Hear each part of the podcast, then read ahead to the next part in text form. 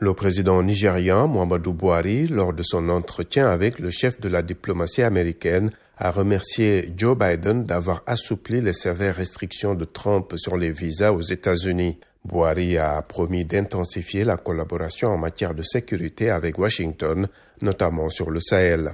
Lors d'une discussion avec des jeunes cadres africains ayant étudié aux États-Unis, Anthony Blinken a indiqué que les États-Unis entretiennent de plus en plus de relations concurrentielles avec la Chine qui ne fait rien pour faire progresser les valeurs démocratiques selon lui.